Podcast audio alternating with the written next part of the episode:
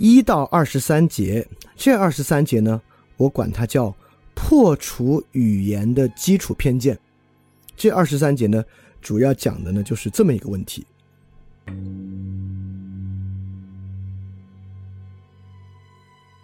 好，第一个勾连啊，就是我们刚才讲的，我们学这个哲学研究，第一个问题呢，就是哲学研究这本书本身自身各个节之间的勾连是什么？我的办法呢，就是我帮大家把这第一部分的六百九十三节划分成不同的 section，比如说我们第一个 section 就是一到二十三节，叫做破除语言的偏见。一到二十三节，这二十三节呢，我们又把它分成六个部分。每个部分呢有一个自己的标题，每一段话呢，每一节有长有短啊，有的有的有的节呢短到一句话，长的呢也有一千字出头。那这些东西呢，我也给它起一个小标题，就是这一节大概在讲啥。因此呢，我用这个办法，就是用把它分段分节起小标题的方式来帮大家理解和勾连。当然，这绝对不是唯一的分段和节标题的方法。因为呢，肯定会有这个维特根斯坦原教旨主义认为啊，你这么做呢是亵渎这本书。维特根斯坦自己既然这六百九十三节没有区分，啊，他也没有给，没有再把这个节糅合成小的篇章，也没有给每一节东西起标题。你这么做是在这个玷污这本书，可能没有这样的人啊，因为维特根斯坦本身，呃，这本书倒没有什么宗教倾向，呃，反正我会认为呢，这个方式有助于大家理解。而且呢，大家确实可以在以这种方式理解完的基础之上，抛弃这些节标题的区分和成见，单节单节，只要你的问题是够强烈啊，你完全可以单节单节的从中汲取养分。所以说这个呢，我相信也不会破坏大家跟这本书的关系。对，因为如果一个人跟一本书的关系啊，就靠一些区分和分类就要破坏的话，这关系也太脆弱了啊。好，我们就来看啊。一到二十三节呢，我把它分成六个部分，因为这这一节叫讲呢这节呢叫破除语言的基础偏见，它是怎么样破除这个语言基础偏见，建立一个最基础我们对语言的感觉的呢？是这六步。第一步呢是第一节到第五节，我先说我们对这个语言的基础偏见是啥？这个基础偏见非常简单，就是呢我们认为啊，我们语言中的所有词汇。在于这个词汇本身的意义，这个意义呢，在于这个词汇对应现实实体的一个关系。就比如说“苹果”这个词，“苹果”这个词的意义呢是什么呢？就是指物，指向现实生活中这个苹果啊，这就是“苹果”这个词的意义来源。那不管是苹果、电脑、黑洞、太阳、左手、肝脏、炎症等等等等。法律等等等等一切，这些词的意义呢，就来源于它对应现实生活中那个对象。这个呢，就是一种语言的基础偏见。这个基础偏见呢，分为两个部分。第一个部分呢，就是语言有其意义，词汇呢需要意义。这个经常啊，我们讨论美和艺术，很多人说：“哎呀，这种问题没法讨论的，为什么呢？因为美没有办法定义，因为艺术没法定义。”言下之意呢，因为美和艺术无法取得一个共通的解释，所以说这个问题在语言之外啊。因此，能够被语言讨论呢，就能够被精确定义啊，这是意义。第二个呢，即使有人认为啊，这个美有定义啊，是什么什么什么什么什么，当然美呢也没有现实生活中一个对象啊。你看，美指的就是这个东西，你可以说美指生活中一切美的事物和行为啊。你可能觉得这话挺有道理，对吧？嗯，我们接着学维特根斯坦就知道，这就是纯空话。而苹果啊、法律啊、国家啊，可能就有这种指物关系，它指的是现实生活中的这个对象。所以这个呢，就是一种二重的偏见，就是词汇必须有一个概，必须有它的意义。意义是被什么保证的呢？就是被它现实生活中的指物关系保证的。一到二十三节呢，就是说不是这么回事儿。所以一到五节呢，就是。来讲啊，这个语言并不依赖指示具体物背后的意义。那第六节到第十节呢，就在说，不是这样是什么样呢？它不是靠这个现实生活中对应物带来的意义，它是啥呢？它是一种语言游戏啊，这是六到十节说的。那接下来再说啥呢？十一到十四节又再回过来说，我们为什么这么容易陷入这个需要对应物保证一个意义这个事儿呢？就为什么我们会犯这样的错误呢？在说这个问题。然后第十五节到第十七节再说，如果不是这个意义啊，如果不是靠对应物的这个意义，我们到底怎么使用语言呢？因为我们现在想象啊，比如说我说，哎，麻烦你把窗子关上，那么这个地方为什么这句话有用呢？就是因为啊，我这个窗子只带着窗，现实生活中的窗子，所以我这个话才起效。如果话语不是靠这个方式起效，它是怎么起效的呢？这是十五到十七节讲的一个问题啊。然后第十八节到十九节呢，就在讲这个具体起效的背景，也就是说，语言游戏实际上呢是一种生活方式。这个生活方式是个大俗词儿啊，尤其是今天消费主义之下，我们有 lifestyle。那维特根斯坦这个 lifestyle 肯定指的不是消费主义里面这个 lifestyle 生活方式。那这个我们到那个时候再讲，就是语言游戏。这个语言游戏为什么可以脱离意义和指物关系，在我们生活中运转？语言能够玩得转，语言能够讲得通，语言能够 work，就是靠一种生活方式在背后的支撑。然后二十到二十三节呢，就在讲这个生活方式是啥呢？这个生活方式啊，是我们一直以来在讲的一个概念。这个生活方式是主客一体的。好。啊，当然，如果我们不具体说话，你就这么这么听啊，你可能也听不出来具体这个一到二十三节在在讲啥啊。当然，如果你听今天的节目呢，如果你之前根本没有听，没有对维特根斯坦这个语这个内容有任何了解啊，我也尽量让你能听懂。当然，如果你对这个文本熟悉点的话呢，你肯定接受起来会更容易。在这个节目之前会有这个文本啊，如果你没听过的话，还可以再去听一听那个，再来再回来听这期节目。那 anyway。所以说，一到二十三节呢，就是在说啊，他既说了这个语言的使用确实不依赖于意义，也不依赖于背后的物。他同时也说明了呢，不是这样，是什么样呢？是语言游戏。语言游戏的背景是生活方式，生活方式是啥玩意儿呢？什么样的一个玩意儿呢？它是主客一体的啊，就在说这样的一些最基础的问题。就一到二十三节用这个方式呢，打消了我们对语言的一种基础偏见。好，这当然是一个非常重要的了。那我们就一共六个 section，我们就一个一个来。我们来看 section 一，第一节到第五节，语言的使用并不依赖只是具体物背后的意义。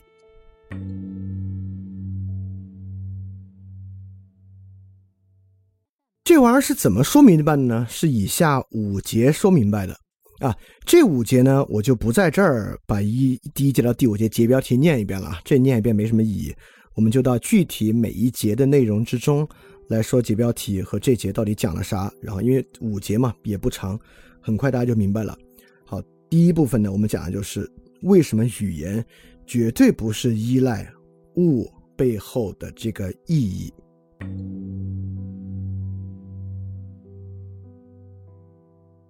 那么第一节讲啥呢？第一节比较长，他引了一个奥古斯丁的例子，奥古斯丁的《忏悔录》第一卷八节里面讲人怎么使用语言。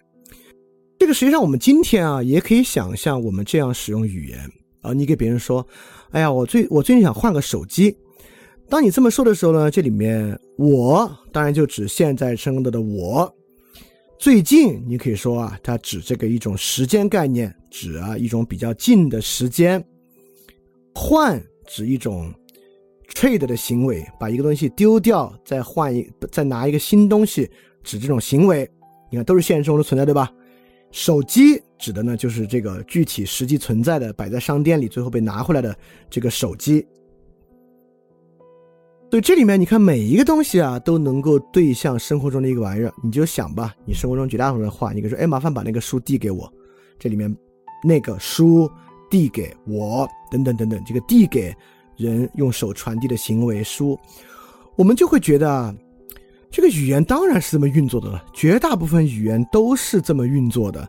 你在驾校学汽车，那个驾校老师告诉你，你手摸哪儿，怎么排档，往哪边打，开这个灯，开那个灯，所有一切都在指示着现实生活中存在的一个具体对象。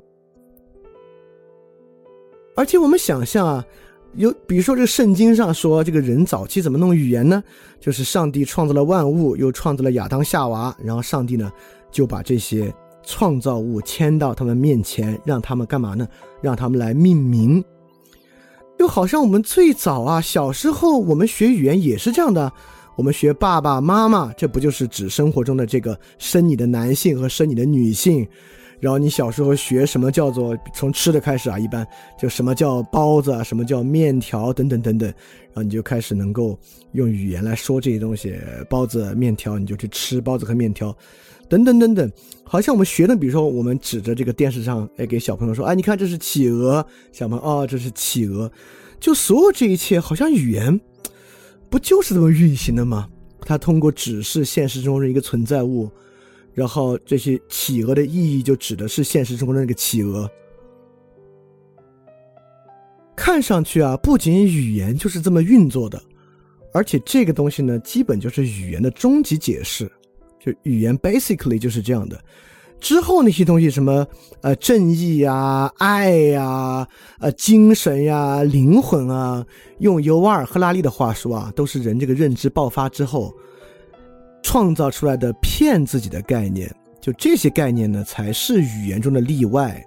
我们发明出这些概念呢，实际上是一种语言的例外项，呃，或者说呢，是语言中一些有问题的东西。你看到现代社会之中呢，我们把爱啊、把正义啊，都做了物质还原，把它还原为多巴胺啊、激素分泌啊，把正义还原为某些功利过程啊、操作程序啊等等等等，让它获得某种实质关系，对吧？看上去语言可不就是靠这个实际存在物来确保的某种意义吗？好，我们就来想这几个问题啊。刚才呢，我们说啊，苹果、手机都好指啊。我们首先想啊，这个麒麟、龙指的是什么东西呢？孙悟空指的是什么东西呢？哎，也有解释啊。这个麒麟和龙呢，是先有人画出来。然后你指着你这个图上画的东西啊，告诉别人，你看啊，这个呢是麒麟，这个呢是龙，好，这个可以指对吧？还可以指这个画。那比如说我们经常使用的一个词啊，听上去也不像什么正义啊、爱啊这些这么虚头巴脑的词。我们经常说计划，就是哎，你把那计划做了啊。比如说我们说，哎，你要多计划计划你的生活啊，你要多计划计划，要学会计划。比如这个商业呢，我们说，哎呦，这个商业啊，计划非常重要。这个其实商业咨询公司就是帮别人去做计划。那计划是指什么呢？我们要不说啊，就是指最后做出来那个方案。我们指着一叠打印出来方案说，你看这个就是计划。我们教给小孩子，这个是计划。当然，这个我们在第一章辨析概念说过这种指物的麻麻烦之处啊。当你指着一叠纸给别人说这是计划的时候，那凭什么是指计划？不是指一叠纸呢，对吧？就别人怎么知道你指的是啥？为什么不是指长方形？为什么不是指白色，而是指计，而是指它背后那个计划，对吧？当然，我们也可以说啊，这个计划指人脑子里面对于未来的一个谋划。哎，你看，不指上了吗？但是，你看这一指呢，就指人脑子里对未来的一个谋划，它就不是像指苹果、指画出来的麒麟和龙这么简单了。如果这个计划是指人脑子里的东西，本来计划这个词汇也是人脑子里的东西，那就脑子里指脑子里这事儿就已经脱离了奥古斯丁的这个地方，就有点麻烦了啊。这个计划还可以指人脑子里这个阶级、文明指啥啊？当然你可以说这些概念就是人骗自己的概念了，没这没有这回事儿，不没有阶级，没有文明。当然你说这话很多人都信啊，就是实际上。并没有什么阶级，也并没有什么文明啊，这是人创造出来的一个方便论理的一个概念而已。好，那是不是这样呢？我们就要接着往后来看。但我们还是要回答第一个问题啊。如果我们就觉得概念的意义来自于物，怎么样？为什么要做这个分辨？这个很重要啊。就是凭什么维特根斯坦一上来在哲学研究最开始纠结这个问题？这个问题有什么重要的？关于语言的问题千千万，他为什么不像索绪尔给给你分一下什么叫能指，什么叫意指？呃，什么叫历史性，什么叫共识性？这个听得多高大上啊！为什么一上来从指物概念入手呢？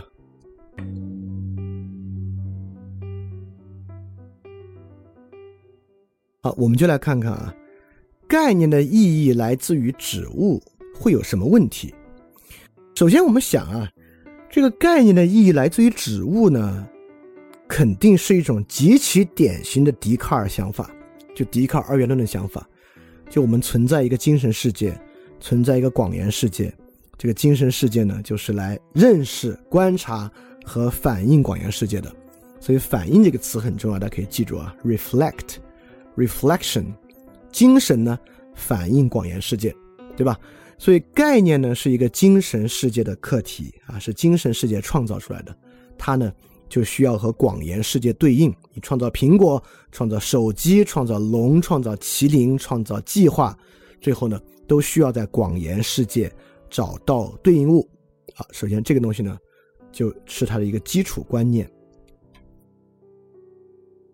这个观念会有什么问题呢？这观念第一个问题啊，就是，那自然啊，就是知性，就是我们能够经验的，能够有时空感受到的广元世界的客体呢，它就都能够被我们命名，这挺好的啊。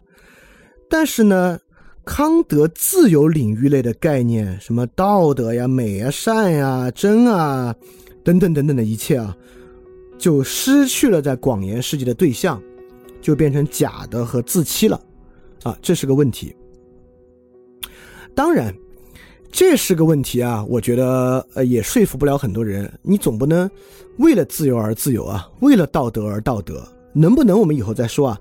但至少如果你没有这个信念呢，你说就为了挽救刚康德的这个自由领域，非要去抨击这个指物概念，没有自由不就完了吗？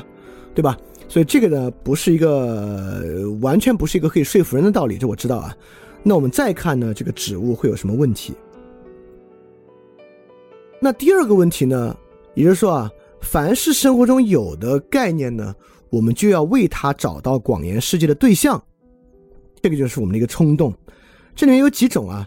比如说呢，我们就有一种物质还原论的冲动。刚才我们讲了，爱就是多巴胺，是激素；正义就是资源，就是等等这些东西啊。也就是说呢，我们认为凡有一个概念，这个概念呢，我们就要找一个物质还原法。这种物质还原的冲动，是这种指物想法的一个基础。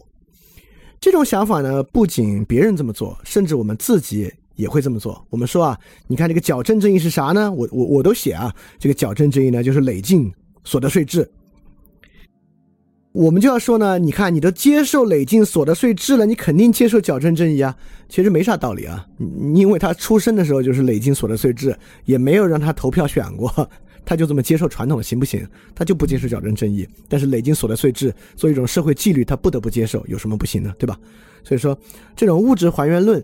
建立一种概念和物质的关系来巩固这个概念，是我们脑子里一个很根深蒂固的想法。好，第二个问题啊，我们有时候呢就会混淆有实质的和无实质的。当我们使用一个概念的时候啊，我们先天就认为这个概念在社会中、在生活中肯定有实质。我举个例子啊。很多同学呢在跟我说啊，这个少数民族加分制度不好，或者像美国那样划分种族的名额录取制不好，他们就这么说：教育公平不应该直接给予招生名额，而应该投入资金提高他们的教育水平。很多人都觉得这话超有道理，但是就没有意识到这个对话里面啊，这句表述里面啊。招生名额是一个几乎可以说有实质的对象，但教育水平可不是啊。什么是教育水平，对吧？你其实仔细想的话，基本上也是说，你得找点人让他直接，他让他们直接能够上所在省市的重点高中，或者说呢，你要从这边啊调几个名师到他们那儿去上课，等等等等的啊，才是直接这个教育水平。所以说，当我们说这个话的时候呢，我们未经反思就认为啊，我们提的这个教育水平，它和招生名额一样具有实质。但很多时候呢，其实不是。这个是我们在使用这些词汇的时候没有意识到的啊，因为我们先天的认为所有这些词汇隐隐约约都有实质，但实际上呢却不是。当然，今天我岔开讲一个，就之前在跟我讨论这个问题的同学啊，在说这个教育水平问题的时候。呃，很爱提一个成都有一个学校，通过一个网校的方式啊，帮助其他省市的一些比较不好的学校，然后把这个师资通过网络的方式分享给他们啊，认为这个可以提高教育水平，啊，这个例子当时很有名啊，当时应该是这个《中国青年报》冰点杂志对他们做了一个专访，导致这个事儿非常有名，在当时也被大家看作这个教育公平一个特别重要的方法啊。但我建议大家去搜搜这个事儿的后续啊，看到底是什么样啊。这个我就岔开说这么一句。当然啊，这种概念的意义一定来到指物呢，还会导致这个物质主义啊，还会导致很多。比如说，我们反驳非科学体系也是这样的。我们反驳中医，比如说中医说上火，我们就要问火火在哪儿，能把火找出来吗？你看，我们这么反驳火这个概念呢，就是说它没有指物嘛。你这个概念意义从哪儿来呢？你指物对象在哪里，对吧？但我跟你说，这事儿挺有意思的。也就是说，我们认为啊，你看这个上火肯定是非科学的啊，因为我们找不到身体哪里有火，对吧？没有这个指物对象，所以这个意义呢是空的，是虚假的。那我们要问，大家也都相信抑郁症，那我要问，抑郁在哪里？哪里有抑郁，对吧？你也说不出来。但你可以说啊，抑郁呢在神经系统之中。那我也要说，它要肝火旺，它火在肝上，它在肝的哪儿呢？这个抑郁在神经系统哪儿呢？其实也找不到，对吧？但但是我们一般不用这个抑郁在哪里来反驳抑郁症作为科学体系内的一个名词，所以我这么说的意思啊是说，呃，虽然啊这个意义的指物关系会带来诸多问题，但还有个很重的问题啊，就是人本身不是容贯的，他在反对他不喜欢的东西的时候呢，他拿这个指物来反对；他支持的东西呢，他就不管了，可能有一模一样的问题啊，但他根本看不到。这也是一个很很很严重的问题。这个融贯性呢，其实也可以靠语言本身的融贯来克服。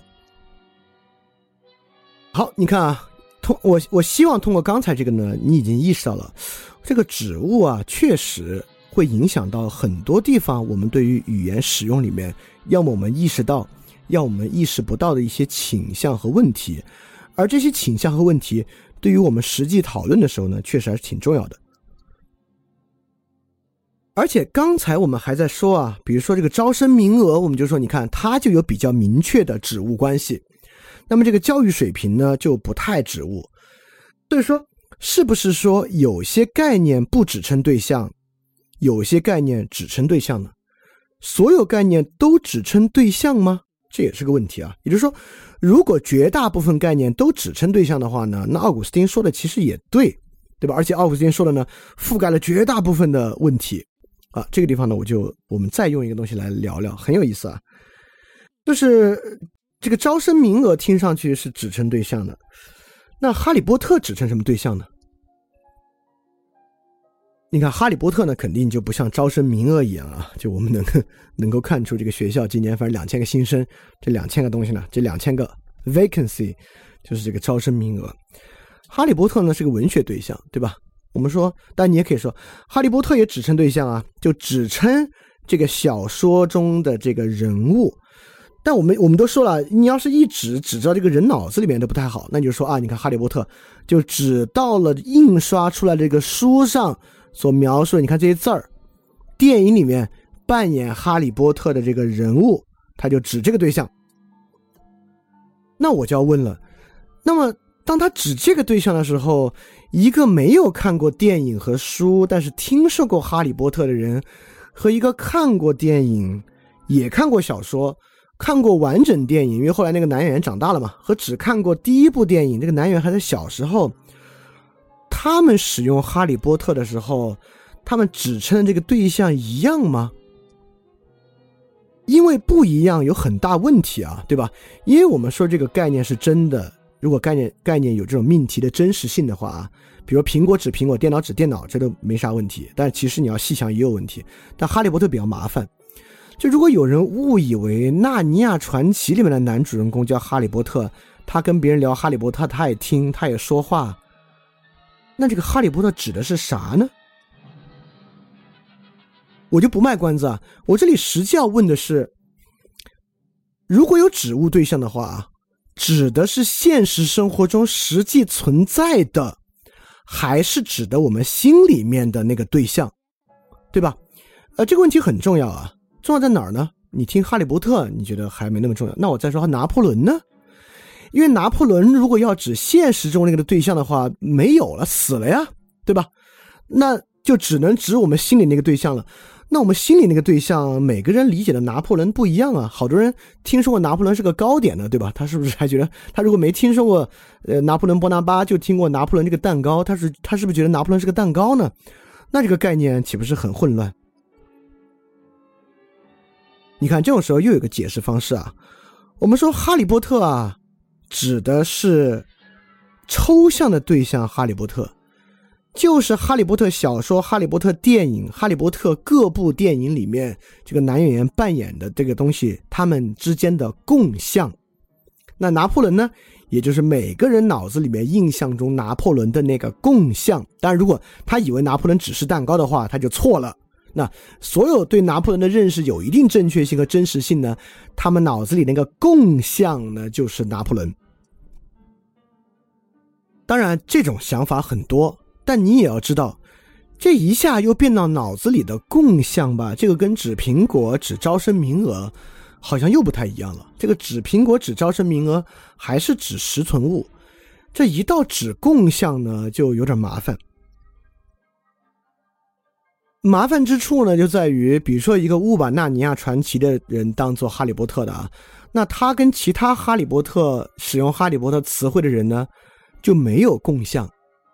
但你可以说有共相啊，它都指向一个男性角色。那如果这个都算共相的话，那这哈利波特这个词的范围也太广了吧，对吧？那这个角度呢就没有共相。那你可能觉得没共相没共相呗？这个反正谈话嘛，这个词汇有没有那么强的共相，好像也还好。我就觉得呢，实际不是。这个有没有共相，有没有共识啊？其实超重要。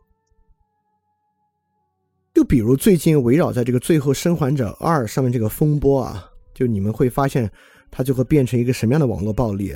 实际上呢，就是在聊一个电脑呃一个主机游戏好不好，主机游戏里面的人物到底真不真，呃融不融贯啊，他的决定大家喜不喜欢，就是这么一个事儿呢，可以闹到这么大。所以说，即便是虚拟人物啊。这个概念本身也是很 powerful 的，它可以促使人做出各种各样的行为啊，所以大家也别觉得好像一说到这个抽象共相，我们就能够接受这个，反正无所谓。所以总的来说啊，回到回到我们整个这页要讲的东西，就是维特根斯坦在哲学研究一上来呢，就在讲啊，这个概念不来源于指物所锁定的这个意义。这个问题呢很重要，这不是一个学究式的、没有生活实际关联的讨论。实际上呢，它跟我们生活中，不管是我们的语言使用啊、我们的信念形成啊等等等等啊，这东西很重要。它不仅重要呢，它对我们来讲是一个比较根深蒂固的偏见。因为笛卡尔二元论的原因，我们认为精神反映广元世界，语言概念反映现实存在物等等等等啊，我们忍不住会这么去想。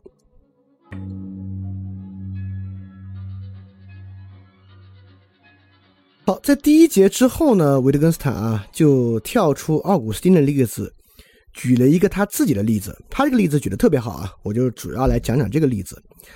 他就说呢，他委托人去买东西，给他一张纸，上面写着五个红苹果。你看这里面三个词啊，五个红苹果。如果以指物关系来运营，那么他说啊，那个售货员拿到这个纸。打开标有“苹果”字样的橱柜，你看“苹果”指苹果，然后在一个色表上找红，好，红是这个颜色，他拿这个红的色表去比对里面的苹果，凡是跟红这个颜这个色号啊相同的苹果，好，就把它从那拿出来，然后一边拿呢一边数，因为这里还有个五嘛，一、二、三，因为五指五嘛，四。五，把它拿出来。好，这就是一个如果有指物关系的一个销售过程。你听着呢，可能觉得太教条了。但是如果语言就是指物呢，就是这样。当然，你可以说一个售货员熟练之后呢，他就不用呃苹果对苹果，红对红，他就已经记在脑子里了啊。反正人的语言嘛，就这么运作的。维特根斯坦问了一个非常直率的问题，直指问题的核心。从这里可以看出维特根斯坦想法的魅力啊！你这么说吧，行，苹果对苹果抽屉啊，红对红色的色卡，然后这个五呢对一二三四五的五，这个事儿是谁教给他的？为什么拿到苹果要去对苹果的抽屉红，尤其这个红啊，要去对那个红的色表？你看红对色表上的红行。但看到“红”这个词，要把色表拿出来是啥？是谁教他的？苹果对苹果行，但看到“苹果”这个词，就去看抽屉上的标签，这事儿是谁教给他的？那么，难不成“苹果”这个词的意义还要包含抽屉上的标签？“红”这个词的意义还要包含那个色表吗？明显不是，对吧？那抽屉上的标签和色表，既然不在这个词的意义之中，它是怎么用的呢？所以可见啊，我们认为呢，这里对应关系很明确：拿到苹果找苹果抽屉，拿到红找红的色卡去对比里面的苹果，然后数一二三四五，拿出五个苹果来。实际上不是。实际上，这个人在店里有门有窗子有抽屉有色卡有保险柜有钱抽钱箱，他拿到“苹果”这个词，怎么直奔抽屉而去？拿到“红”这个词，怎么直奔色卡而去？为什么这上面没有写抽屉里的色卡上的五个红苹果，让他这么去呢？但这样也有问题啊！那你抽屉这个店里这么多玩意儿，还有这个城市里呢，你怎么不拿到抽屉这个开门出这个店呢？为什么还要局限在这个店里呢？这就是维特根斯坦这里面有一句很重要的话啊：解释总会在某个地方终止。也就是说呢，奥古斯丁的这个指物关系看上去呢非常直接，我们教小孩好像也是这么教，但是呢。其实忽略了那个情境，忽略了他们对话巨大的背景。我们这么说的时候呢，我们认为语言好像可以抛离那个背景使用，但我发现根本不是，在那个背景之外，这个语言根本起不了作用。所以指物关系啊，根本不是对于语言使用的一个终极解释。当然，维特根斯坦这句话其实在说没有终极解释。哦，关于没有终极解释这一点啊，我们之后再说。实际上这一段里面还有一个超级重要的话，就是第一句话，他说这段话给我描绘出一幅关于人类语言本质的特别图画。这里面呢涉及图画论，就是魔化形式和逻辑形式的区别。我就提一句啊，你看啊，他说奥古斯丁这段话呢，描绘出一幅人类语言本质的特别图画。我们会不会说？波函数方程是量子力学本质的一幅图画。我们不这么说，波函数方程就是量子力学的本质，那不是量子力学本质的图画。那么概念由它所指的实存物来保证，这话凭什么只是一个图画，而不是语言的本质呢？好，这个问题比较复杂了，我们以后再来说。也就是说，呃，前面呢有些内容啊，我就不在这儿完全说完。因为对于这个剧毒解释过程呢，我们也有取有舍，这个图画论和解释总会终结，我们之后再说。因为这两个东西啊，在哲学研究之后都会提到，我们今天就把这个，就是我们今天啊，就把这个指物这事儿讲明白。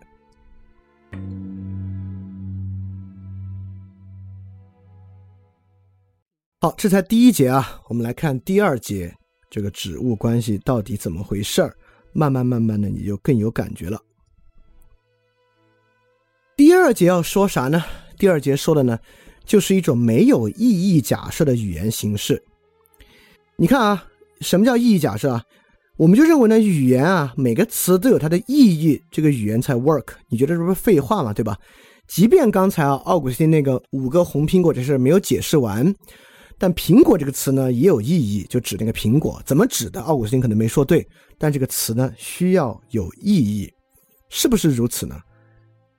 从第二节看就不是，第二节呢，维特根斯坦设想了一种语言，这个语言呢只有四个词汇：方石、柱石、板石、传石，就是四种石料的名字。当你喊，当 B 和 A 两个人，就是 A 给 B 说方石，B 就把方石递给他。这个语言就是这样的。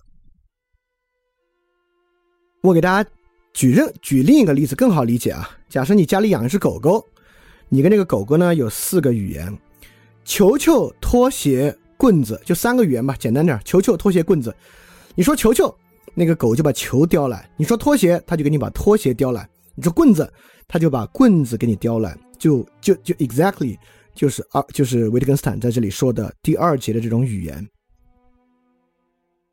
我们要问的就是，当你说“球球”的时候，狗狗理解这个意思指的是球球吗？就是这个对象是球球吗？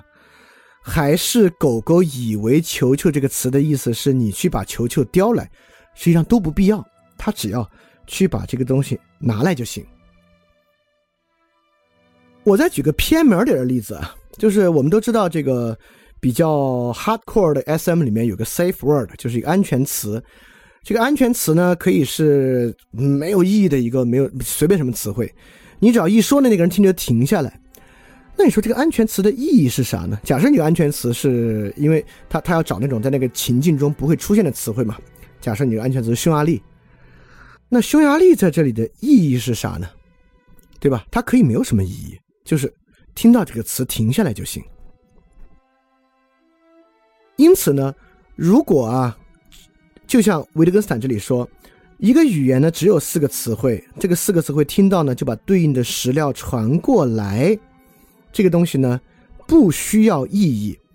就像你们家的狗狗听到你说棍子、球球、拖鞋，就把东西叼过来，它根本不需要意义就可以完成。所以说，它破除了我们认为。概念作用必须依赖意义这回事儿。好，我我这里又要说一下了。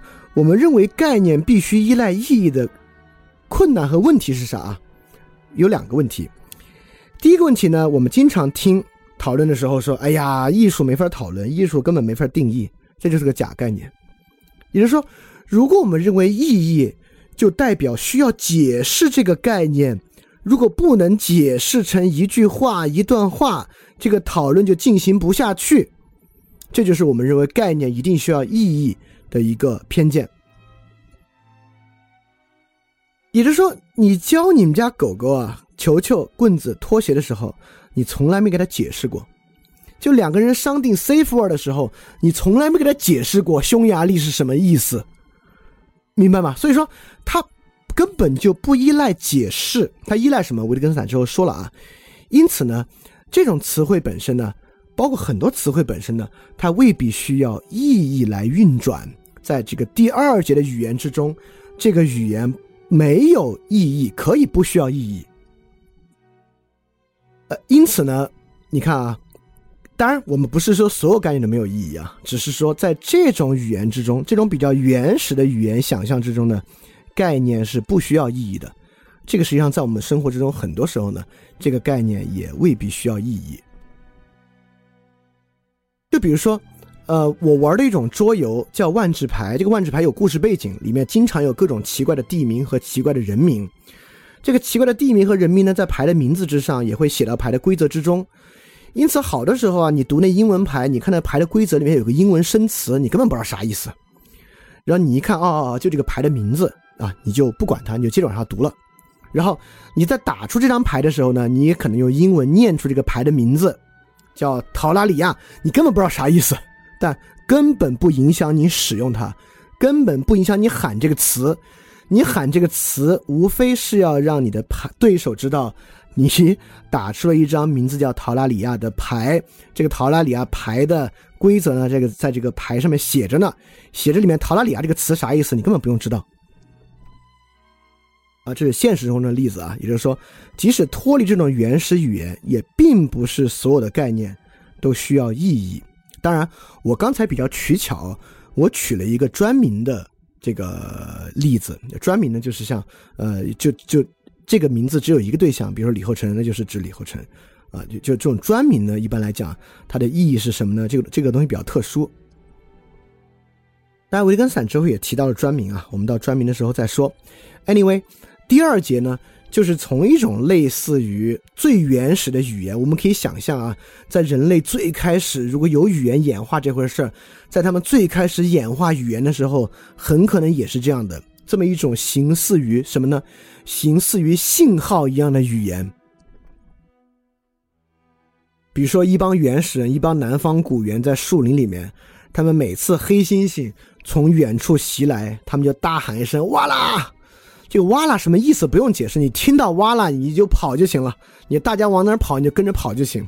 所以这个“哇啦”本身，它肯定也不止跑。这“哇啦”呢，就是不用指什么，东西，听到“哇啦”你就跑就行。就这种信号本身呢，它并不需要意义。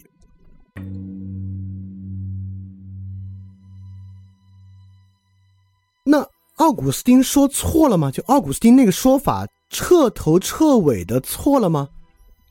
啊，我们想象这么一个情况啊：你现在呢教小孩说话，你呢就教小孩水果，你面前呢就摆了食物水果，苹果、梨、草莓。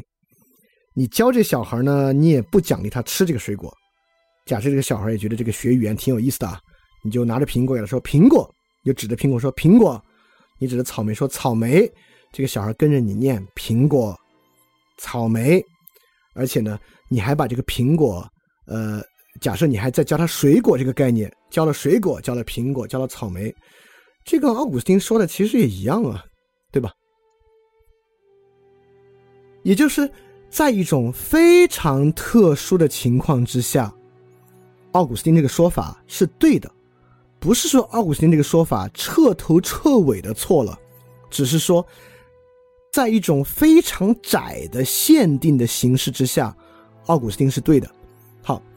那我就要说啊，刚才我举那个例子，什么情况之下奥古斯丁是错的呢？就是你教一个小孩画，你拿苹果，你指着苹果，他说苹果；你指着草莓，他说草莓。即便我举的这个例子啊，奥古斯丁这话都有可能错，为什么呢？有没有可能啊？这个小孩实际上就把这个游戏当成一个 “follow me” 复数的游戏。他听你说苹果，他就说苹果，跟你指啥根本没关系，对吧？你说苹果，苹果，草莓，草莓，你一会儿指草莓，他不说话了。你只要嘴里不说话，你指草莓，他不说话，就说明他没 get 到，对吧？他把它当 “follow you” 的游戏一样。因此，这样呢也未必是奥古斯丁那个意思啊，就可见啊，就可见这个对话过程啊，跟上下情境。跟这个周围的环境、人的反应啊，大有关系啊！就语言的使用，绝对不是就是一个指物那么简单的事儿。好，所以第三节呢，就是说，呃，奥古斯丁呢并没有说错，而是奥古斯丁呢描绘出了一个极窄无比的语言使用情况，但是呢，我们却有时候误以为它是我们语言使用的本质。那么，语言有没有一种放之而四海的本质呢？你要问维特根斯坦啊，没有，但很多人会 argue，维特根斯坦不有一语言游戏论吗？语言游戏不就是语言的本质吗？这就是语语言的问题，对吧？我们认为你的举出一概念呢，这不就是它的本质吗？有一概念未必是它的本质。语言游戏啊，就是个名字而已啊，它无法穷尽，也没有共相，因此呢，就没本质这么回事儿。维特根斯坦是反本质的啊，这个我们到之后再说。实际上，二十三节就在讲这个。就语言游戏无法穷尽，之间没有共享，所以说我维特根斯坦使用语言游戏，并不代表他用语言游戏替代奥古斯丁的指物概念，成为语言的新本质。在他这里，语言没有本质。我们经常犯这样错误啊！我们说，你看，相对主义本身有问题啊，因为相对主义的本身不就是一种绝对主义吗？相对主义本身这种相对，不就成了一种绝对主义吗？就是。呃，这个我甚至之前都说过，但之前我们在个人主义平民社会，我就反思过这个话了。这话没什么道理啊，就经常我们反反驳别人的时候说啊，你不是说没本质呢？那没本质本身不就是一种本质吗？这话没 这话就这种语言复述啊，就是造句，就是造句游戏。这种造句游戏没有意思啊。就我们今天之后也会说，就是我们经常在论理过程中使用这种造句游戏而不自知，这种东西本身并不传达任何价值。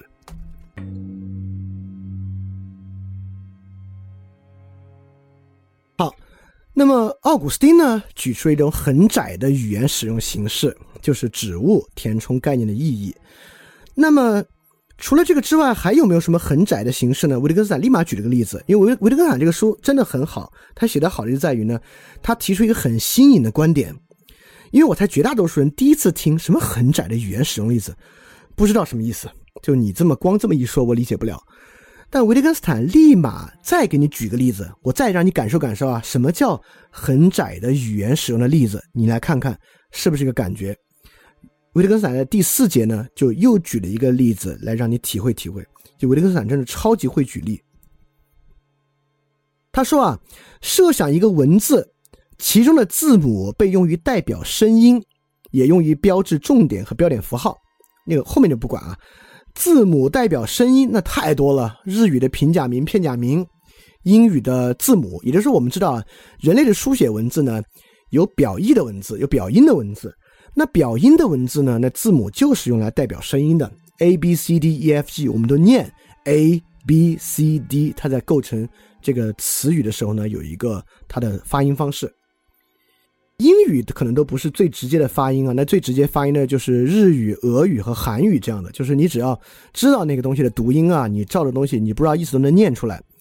那么这种文字为什么是一个很窄的形式？我们我们认为，像俄语啊、日语啊、韩语啊这种表音的字母，它的本质不就是用于代表声音吗？你看啊。这个就像我们认为，这个概念不就是有意义，而且意义是被它所指代的对象所保证的吗？好，你看，所以维特根斯坦这个意这个例子举得很好啊。在我们不多想之前呢，我们觉得表音字母除了表音还能干嘛？不就是拿来表音吗？那我给大家举几个例子啊，我们就拿英语举例。那英语 A B C D E F G 除了代表这个 A B C D 这个念法和这个音之外啊，它的用法还有非常非常多。第一呢，A B C D E F G 表示等级，对吧？A 级、B 级、C 级、D 级、E 级，A 级呢是最好的。这个 A 级呢还可以用来凑数。我们知道国家五 A 五 A 甲级写字楼，对吧？四 A 三 A，哎，A 还可以来计数，还可以直接起名。比如《死亡笔记》里面一个主人公，他叫 L，单字一个 L，他呢可以用来当名字用。我们知道 A B C D E F G 呢，即使没有序列关系，A B C D E F G，它也可以作为军队连队的番号。只要你看过这个兄弟连啊，你就知道这个兄弟连的主人公呢就是 E 连，E Company，它叫 Easy Company。那同样呢，有 D 连，有 C 连，有 B 连，有就是这个东西呢，也每一个呢代表连队番号。我们呢也做选择题，这个选择题的答案呢 A B C D，就如果是多选题呢，可能还有 A B C D E F G，这个 A B C D E F G 呢也当做区分选择的番号使用，对吧？那这个番号可能跟军队连队番号有点像啊，也就是说你要仔细想想呢，这个字母除了表音以外啊，就我觉得没有穷尽啊，这个字母用法多了，除了表音以外，还真是有好多好多别的用法呢。所以说，很多啊，我们第一想法中的本质论，这种本质论啊，实际上都过窄，它实际上是一种很窄、很窄的情况。这个很窄的情况啊，实际上忽略了很多很多别的东西啊，啊，这个是很有问题啊。所以维特根斯坦在第四节呢，又再给你举了个例子，就是一听你会觉得，不就是吗？字母不就是用来表音的吗？然后你仔细一想吧，哦，真不是。字母还有好多别的用法呢，所以字母的本质不能说它的本质是表音，对吧？所以这个呢，就维特根斯坦又举了一个例子。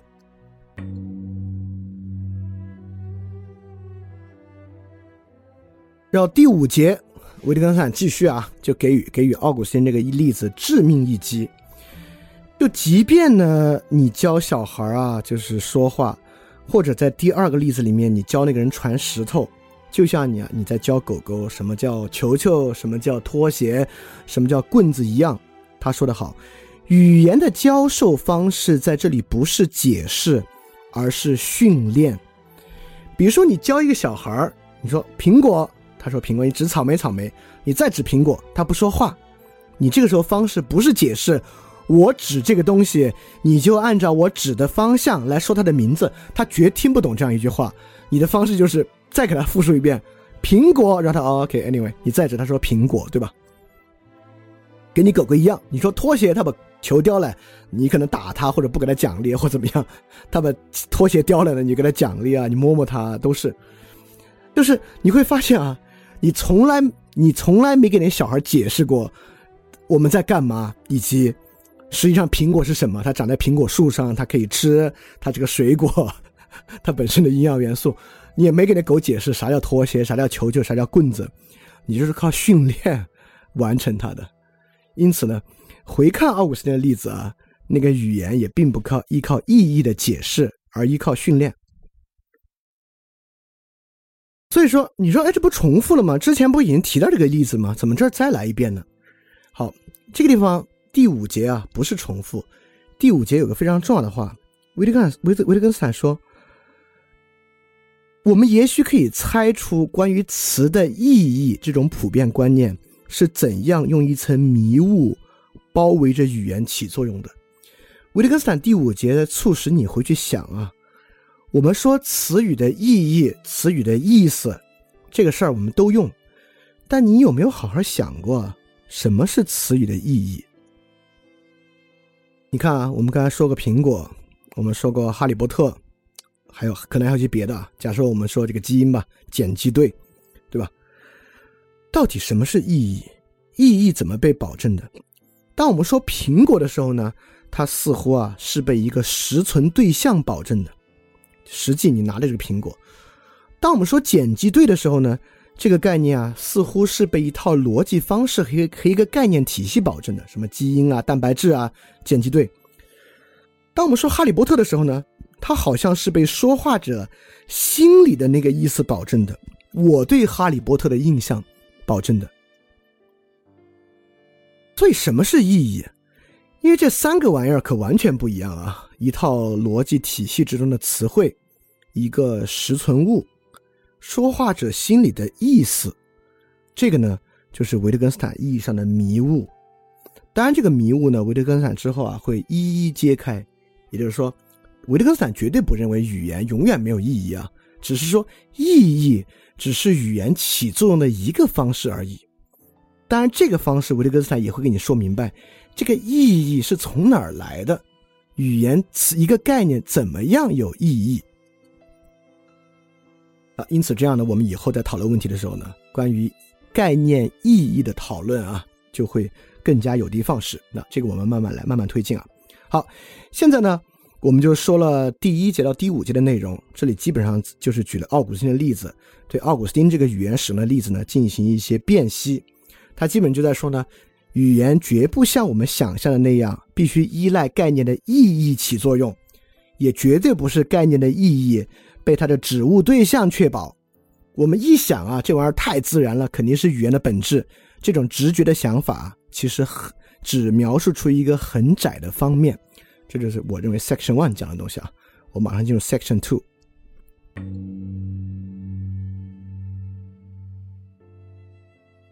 好，我们接着讲 Section Two 啊，Section Two 里面的内容呢，就是因为第一部分我们否定了概念是由物赋予意义这种定式，那概念是什么呢？维特根斯坦一点没有卖关子啊，在第二部分呢就直接说了这个语言游戏的内容。好，那我们就一节一节来看。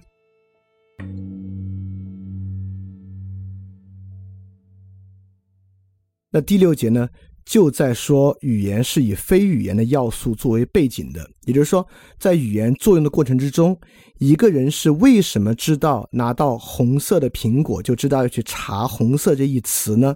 这就是一种非语言的背景。这些非语言的背景有哪些呢？维特根斯坦这里列举了三种。这三种呢？都是接着第五节，语言并不靠解释，而靠训练作为基础的。也就是说，当我们在解释一个语词概念的时候，这种解释本身是一种对于意义的描述。但是，当我们练给一个狗训练它去叼拖鞋，或者靠重复告诉小孩我指苹果你就说苹果呢？这个是一种训练，这个训练本身呢是一种非语言要素。这里呢就想到了各种各样的训练要素。尤其维特根斯坦在第六节区分的就是两种不同训练就会带来两种截然不同的感受。第一呢，当我们延续那种语言是指物的时候，我们认为语言是什么样？语言应该在脑海里出现那个东西的图像。也就是说，如果真的苹果的意义是由现实生活中的苹果所确定的，当别人说苹果的时候，我们就应该在脑子里出现苹果的图像。这个呢，就是那个意义的根基，对吧？维特根斯坦说呢，可以这样，啊，我我们先说啊，是不是一定如此呢？根本不是，因为如果是这样的话，一个盲人该怎么学会语言呢？如果是这样的话呢，盲人几乎就不可能学会语言了。盲人该怎么学呢？因为他没有看过图像嘛。那 sometimes 也有图像，我我给大家举个特别有意思的例子啊。也就是说，比如说啊，呃，假设你有男朋友或女朋友，你现在要出门，然后对方跟你说呢，呃，你记得买五个苹果回来，啊，你说好，那请问这个时候你脑子里面要浮现出五个苹果的图像吗？未必，对吧？也就是说，我们一想到啊，听到一个词，脑子里就要过这个词的实存物的图像来作为它意义的确保啊，未必如此。但假设啊，你说有时候就会啊，我我们也会觉得，当别人说买五个苹果的时候，你有时候脑子里确实浮现五个苹果的图像，有时候确实如此，对吧？那么我再举个例子啊，假设啊，你还是有男朋友女朋友，他今天出门，你在家炒股，他说啊，今天下午啊，记得买招商银行的股票啊。那这时候你脑子里浮现什么呢？浮现证券交易所的图像。浮现招商银行股票代码的图像，浮现招商银行的 logo，浮现招商银行一个实体银行的样子，浮现招商银行信用卡的样子吗？对吧？因此，当我们说记得下午买招商银行的股票和说记得下午买五个苹果回来，前者你会觉得挺自然的啊，脑子里浮现五个苹果的图像，那招商银行的股票脑子里又浮现什么图像呢？对吧？也就是说。延续指物逻辑啊，认为语言是靠图像想象作为背景的，实际上呢不是如此。好，维特根斯坦就推进啊，说可以是如此，只要啊你这个训练得当，完全可以是这么一种情况。对，确实啊，假设啊，我我再给我我再来举个例子啊，假设呢。呃，你才你在宜家买了一个桌子，对吧？然后呢，你现在啊不小心把说明书带走了，你的室友呢在屋里要拼这桌子，你就给他打电话，给他描述这个说明书上的情况，你就给他说啊，你要把这个工具二和三定成一个直角，用那个螺丝钉。那你在室友听你这话的时候，他可不就在脑子里形成这个图像吗？确实。我们可以想象一种搭建操作，一种实体操作，在你用语言说的时候呢，他要想出这个图像来。因此，在这个训练的情况之下，就是这个图像，包括我们给小孩说听词画画，苹果画苹果，梨画梨。你说这个的时候呢，在这种训练之下，他要把它想象出图像来。也就是说，想象图像依然是一种非常非常窄的方式。那如果换一个方式呢，就确实不是如此了。换一种训练呢，我们说这个词的时候，你脑子里面呢就不会想象图像。因此呢，后来啊维特根斯坦就在这后面有非常我觉得写的非常非常好的一段话，就是这个把拉杆和杠杆连接起来就是制动阀。但它必须在其他机械装置都准备好的时候才是制动阀，不然呢，它就什么都不是。也就是说，第一节那个问题啊，他怎么知道要在哪里，并且怎么找红色呢？他必须在那个商店里卖红苹果、青苹果这个情况之下，给他讲红色，这个红色才有那个实际的意义。脱离这个场合。红色这个词什么都不是，就对于这种语言形式，它就什么都不是。所以说，我们总认为啊，我们会倾向于认为“苹果”这个词的意义是稳定的，在非常统一的发挥着作用。实际上，今天由于有苹果这个公司，我们都知道不是，对吧？你去水果市场说苹果，和你进电脑城说苹果，那完全不是一回事儿。就你进水果市场，大娘问买苹果吗？和你进什么北京中关村，旁边一个人问你买苹果吗？那说的完全不是一个东西。因此，这两个东西呢，就是靠这个语言背后的情境实现的。脱离这个情境啊，这个词什么都不是。因此，你一说苹果，脑子里是想 Apple 还是想苹果笔记本电脑？这事儿跟苹果这个词没关系，跟非语言的背景大有关系。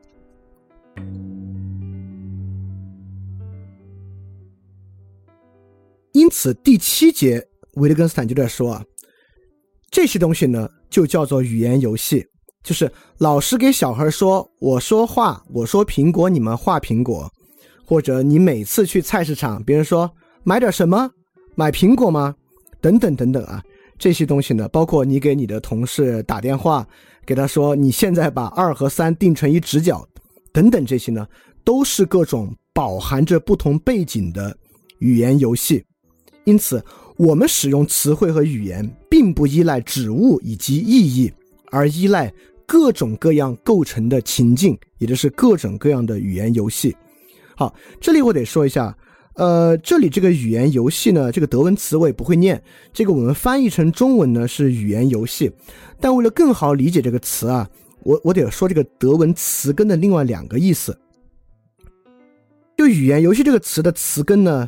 一部分的意思呢是戏剧，就是表演、演戏；第二个呢是节庆，也就是说，呃，语言游戏这个词啊，其实没把这个德文词完全体现出来。呃，我我我当然一解释就能体现出来啊。游戏的意思呢，大概是说规则，对吧？有一个规则在背后。是我们认为游戏可能一个比较重要的意涵，这个词汇啊，就是它是指内在有一定的规则。语言呢，当然也是不同的语言游戏内在呢有不同的规则。但是原来这个德文词呢，还有一些意思，包括乐趣，包括人有目的，包括游戏本身啊。德文词有一种不受约束的变化性，也就是说，这个语言游戏是可以变化的。就人可以靠自，因为我们也经常我们在网上编出“喜大普奔”这样的词，这绝对是一种特别自由生成的新的表述方式的语言游戏，对吧？这这就是一个好的例子啊。所以说它不受什么约束呢？当我们认为语言的概念受到自然里面指物关系的时候呢，它自然就受到经验世界的约束，它完全被这个自然的因果律约束住了。而语言游戏呢，如用康德的话说啊，它就不受自然的因果束缚，而只受人的自由规范的束缚。这个呢，就是语言游戏。所以人可以非常自由的使用语言，甚至使用空的词汇、空的纸张，都可以表达出各种各样的意义。好，所以这是维特根斯坦推进的一大步。好，维特根斯坦又开始做这个事儿了。当他提出语言游戏呢？他就特别怕大家觉得，嗯，你这么说吧，我模模糊糊有点感觉到什么是语言游戏了，但是还没感觉到那么好。呃，再举个例子，维特根斯坦立马在第八节就举了一个例子来说明什么叫做语言游戏，这个规则性是什么样的。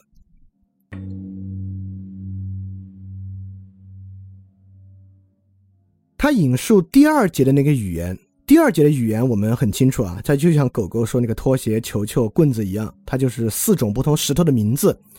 跟那四个石头的名字呢，你只要一说，呃，板石，你就要板石递给他。就在这个基础之上呢，加三个东西。其实加三个东西呢，其实就是维特根斯坦举了三个新的游戏，但这三个例子都举得严丝合缝，举得特别好。他加了什么呢？除了说石头之外。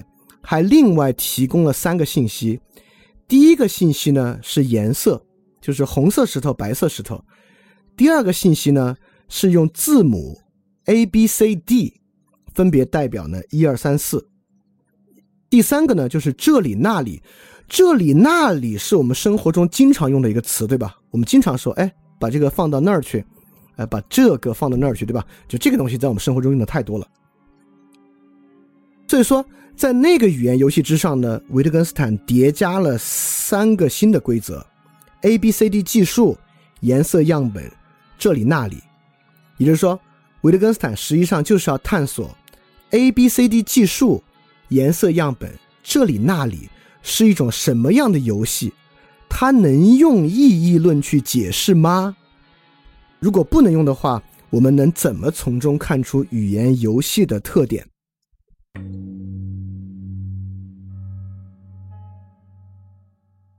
好，第九节，第九节呢，我们就看这里那里，就这里那里是个特别有意思的。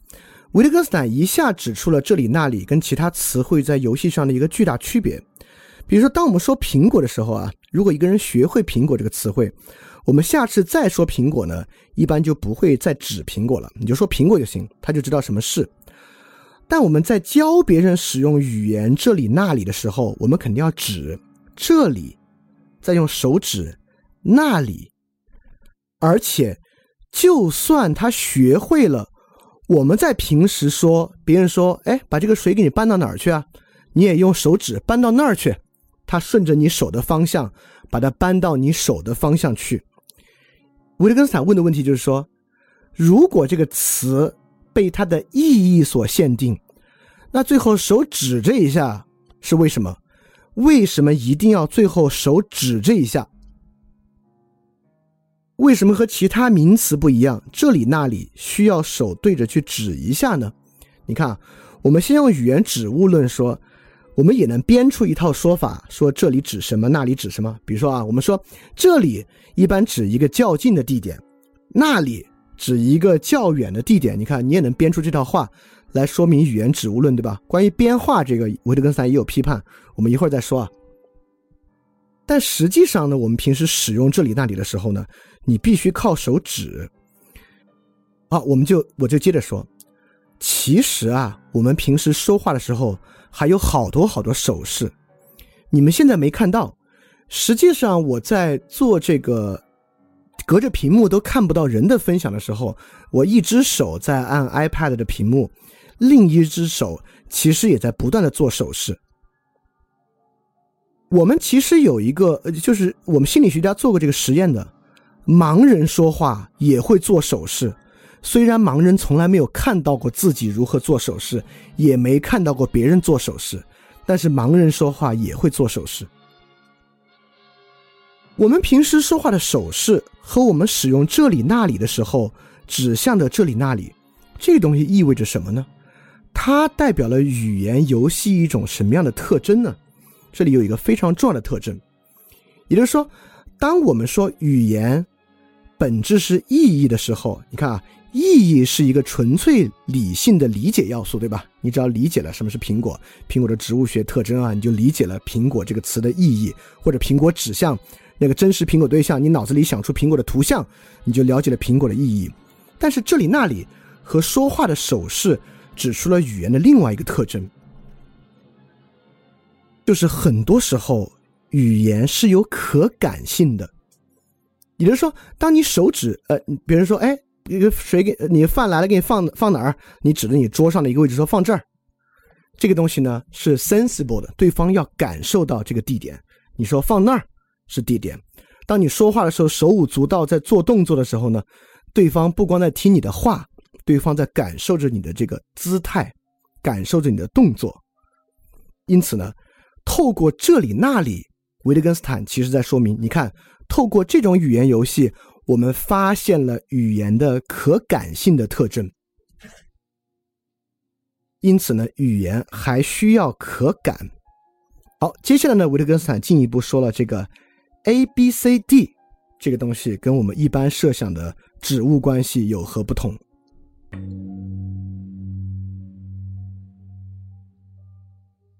首先你会觉得有点怪，就是这里 A B C D 呢，其实指的是数字，对吧？A B C D 这么数，为什么维特根斯坦不直接用一二三四呢？啊，因为一二三四是逻辑符号，对吧？我们知道二等于一加一，四等于一加一加一加一，这搞上去呢，你就觉得这个东西是靠这个背后的数学逻辑去确定的。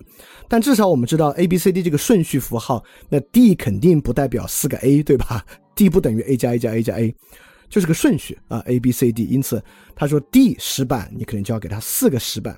这样的东西，也就是说，维特根斯坦其实说明了刚才那个字母里面一个非常重要的东西：字母啊，不仅表示读音，字母呢还表示顺序。也就是说，我们都认为，我们刚才想那个读音啊，A B C D 呢，就是指示着这个读音，A 表示 A 这个读音，B 表示 B 这个读音，但是不是 A B D C，是 A B C D，所以说。字母表这个语言游戏，就字母表这个 game，除了指示它的读音之外，字母表这个 game 还包含了符号的顺序。符号顺序是个什么独特的东西？为何和苹果不一样？为何和这里那里不一样呢？就在于这儿。苹果啊，是被这个现实世界的对象所决定的。苹果。这里那里呢，是被说话这个人的手指示的对象所决定的，它都不是被语言本身决定的。但是 A B C D 的顺序是发明字母表的时候就决定了的，因此 A B C D 这个语言游戏的规则是由这个语言符号系统自身的要求决定着的。A B C D，对吧？就是这样一个决定性。因此，透过 A B C D，维特根斯坦想说的呢是，语言游戏还具有自身的规范性，语言符号系统本身也包含了超出指物意义的信息、规则和条件。当然，语言自身的规范性啊，这个是哲学研究一个特别重要的内容。也就是说，最后维特根斯坦会说啊，语言啊也不归这个外部指物管。也不归你心里的想法管，也不是由我用语言表达我的想法。语言呢有它自身的规范性，当然这个不是维特根斯坦的首创，啊索绪尔就已经说过了。当然维特根斯坦把它说的很明白，语言的自身规范性是什么样的啊？这个我们到那儿就现再去说。当然这里面还有个例子啊，不是加了三个游戏吗？一个是 A B C D 来代表语言自身的规范性，加了这里那里来代表了语言的可感性。还包括了一个颜色样本，这个颜色样本代表了语言的什么特征呢？也就是说，红你就拿去对着红的色样去拿红色的石板。我们刚才也说啊，你教小孩说苹果，小孩有时候就以为他要复述你的意思，复述你的话，苹果。我们在做音乐教学的时候也是这样，我们让学生唱啦啦啦啦啦，学生就跟着你唱啦啦啦啦啦，你看。在这个时候呢，语言本身啊，既没有外部可感性，也没有自身规范性，它是什么呢？它像一个颜色色号一样，它是一个样本。就人在这种游戏里面做的是什么呢？就是复述这个样本，就是照着别人说，照着别人念。就语言的样本属性，在维特根斯坦看来特别重要。但实际上，在今天也一样。今天我们在网上说啊，人类的本质是复读机。因此，在网上大家刷一个梗的时候，这一个梗都指向了某个现实对象吗？代表大家心里都有一模一样的内心心理活动吗？不是，大家拿它在做一种表述。这种表述除了复制本身之外呢，也没有别的意思。因此呢，这个东西就像。其实，在我们网上复读别人的话、刷一个梗的时候呢，它就像唱啦啦啦啦啦，或者复述一段话，这本身呢也是一个语言游戏。当然，除此之外，例子还有很多啊。就实际上，很多时候呢，维特根斯坦其实也说，就是按照一个样本复述，远比我们想的要重要。我们总以为语言是在描述对象或表达我们的意思，其实很多时候。语言是在依葫芦画瓢啊！写过论文的人都知道啊，写过这个 官样文章的人更知道啊。就是 basically，你就是在依葫芦画瓢，对吧？你只要写过官样文章，第一段话几乎都一样，就那些原则性词汇，其实呢，就是在复述而已。对，维斯根斯坦在这里新举了三个例子，一个是复述，一个是可感性，一个是语言自身的规范性，就进一步让人感受到了语言游戏的气质和特征。就是在这三个例子之上呢，就语言离本身的意义啊，与词汇本身有个意义，我们依据词汇的意义在使用词汇呢，就更远了。好，我相信说到这儿呢。绝大多数人都听得云里雾里了，就说他妈什么呢？好，这就是维特根斯坦这个书比较难读的原因。就读到这儿呢，维特根斯坦的意思你懂了啊？语言游戏跟我们传统想象中的以意义使用语言啊，确实完全不同，也不是指物关系，它有各种各样的游戏方式，有各种各样的规则。但你要说啥呀？对吧？你说到这儿，他是为了为了说明个什么问题呢？好，我们就在这里总结一下，他为了说明个什么问题，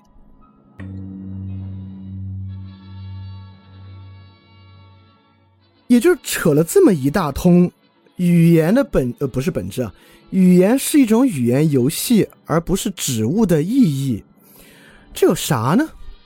这个非常重要，这个呢就让语言彻底成为了自由的工具，而非自然的工具。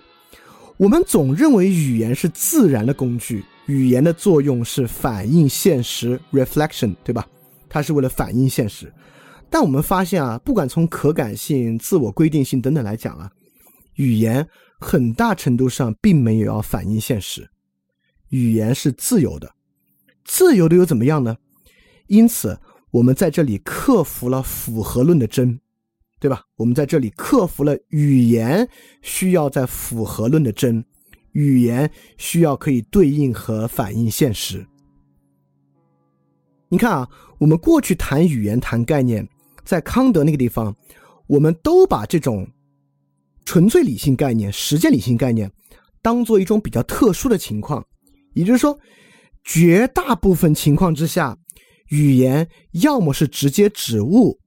要么呢是来自于知性概念一种物的抽象，在很罕见的一定要万分小心的情况之下，语言不指物。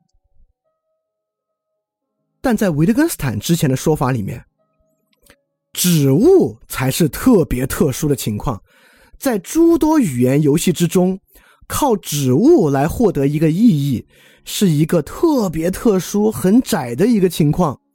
绝大部分情况之下，语言游戏都不用管那个，都不依赖于指物的意义。好，说到这儿，肯定还要再问，so，那所以呢？好，我就说接下来就很重要了。你看啊，我们经常在讨论问题的时候呢，我们说啊，这个人与人之间的同情心非常重要。然后别人就说什么叫同情心啊？你定义一下同情心啊？然后你就说，你看啊，人是有同情心的。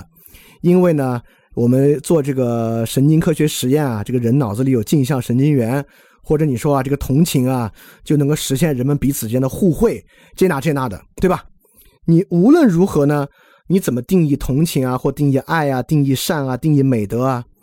当我们认为语言究其根本需要符合论的真，你才开得了口的情况之下。你总是想说，我为什么要主张这个概念啊？因为它指物，因为它是一种传统，因为它符合逻辑，因为大家都这么说，对吧？因此我敢用这个概念。也就是说，如果我们不克服符合论的真，我们每次用一个概念啊，都忍不住要这样去填充这个概念的意义。在语言游戏论的条件之下，我们终于可以理直气壮的说一句话了。我为什么要这么说同情呢？因为这样说同情，让同情赋予这样的意义，指向一种比较好的生活形式、生活方式。生活方式我们还没说啊，一会儿我们再说。也就是说，说什么？我们终于可以在目的论的意义之上使用概念了。这难道不是一个特别巨大的意义吗？对吧？我们终于可以不用说这玩意儿找不到神经科学的还原，我就不敢用这个词，或者说它没有一种学术界的共识，没有一种传统，没有一种逻辑框架之内，我就不敢使用这个词，对吧？当然啊，我们说因为这样的定义指向一种比较好的生活方式，绝对不是随心所欲的啊！生活方式也绝对不是私人的，我觉得好就是好啊！这个我们讲生活方式再说啊。但是呢，语言在语言游戏的基础之上，摆脱符合论的真，能够服务于人的目的，这是个特别重要的事情。所以说，说了一这么一大通，包括语言自己的规范性啊、其可感性啊等等等等，摆脱这个指物的意义。啊，实际上维特根斯坦自己很大程度上也是要说这个，这个呢，就是语言从反应论 （reflection） 到语言的实践论，就语言是拿来做事儿的，语言不是拿来反映现实的，语言不是拿来叙述，不是拿来表达你自己，不是拿来，呃，得出符合世界的真实命题的，语言是拿来做事儿的。那人为什么要做事儿呢？是为了他自己的目的，是为了他的生活来做事儿。所以语言呢，在语言游戏之上，才可以服务于人的目的，而不是服务于真实的反映社会。这个呢，是一个非常重要的。这个呢，其实我认为这一点是贯穿在哲学研究中的一个很重要的主线，就是语言的实践论，就是语言服务于人的目的这个东西，就是语言在什么条件之下可以服务于人良好生活的目的。啊，这是很重要的。这个我们之后在各个地方呢，都会不断的回到这条线上来做这个章节的阐释。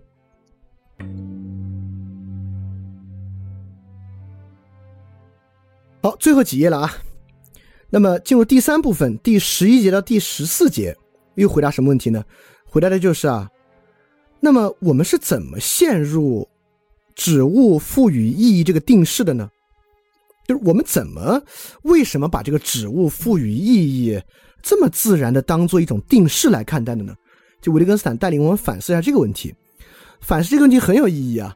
反思这个问题呢，其实在解决我们为什么这么容易在生活中陷入那种造句，就我们认为什么话有道理呢？就是按照有道理的话造一句的方式，就是为什么会这样啊？啊！而且这一节维特根斯坦再次展现了他。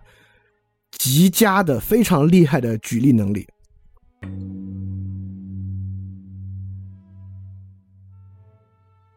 这一节呢，维特根斯坦说明我们为什么觉得语言之间都是一样的呢？就是因为它的外形太像了。他说，当我们在谈话中听到这些词，或在书写稿和印刷品中看到这些词的时候，它们有千篇一律的外貌。因此，他们的用法才没有清晰的呈现在我们面前。就说，不管是什么词儿啊，长得都很像。比如说，苹果、关于、回到、哲学，都是两个字儿，两个汉字构成。我们就觉得，但这苹果啊，就指苹果；哲学呢，就指一种学科；跑动呢，就指一种动作。因为它外形长得太像了，所以说呢，我们就误以为其一样。你到这可能会觉得这也是太武断了吧？难道我们就这么简单吗？想的还就这么简单？但是十一节还有一个重要的东西，十一节啊，其实维特根斯坦我们都说了，我们刚才说语言游戏论并不是语言的本质，就语言游戏论并不说明任何问题，就维特根斯坦还在绕着这个东西一直讲啊，我们怎么理解语言？所以从十一节开始呢，维特根斯坦用了工具的比喻，所以维特根斯坦引导我们。不把语言想象成为反映现实，但语言游戏你也很难想象，对吧？那把语言想象成啥呢？把语言想象成工具，每个概念语词就像锤子、钳子、锯子一样，它就是一些工具。我们都知道，奥斯汀有一本书叫《如何以言行事》，这个基本想法呢，就是从维特根斯坦的语言工具论这里来的。正是因为语言可以被当作工具看待。所以说呢，我们才能够这么来设想语言形式的问题。